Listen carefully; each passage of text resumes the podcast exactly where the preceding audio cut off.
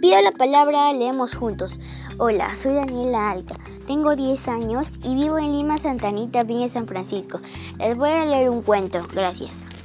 Una poetisa, al caerse en un jardín cortísimo, vio que ahí cerca pasaba un río muy caudaloso. El lugar tiene carencia de compasión porque los animales están abandonados y flacos. Los lugareños no son capaces de atenderlos. La gente no es tan cariñosa.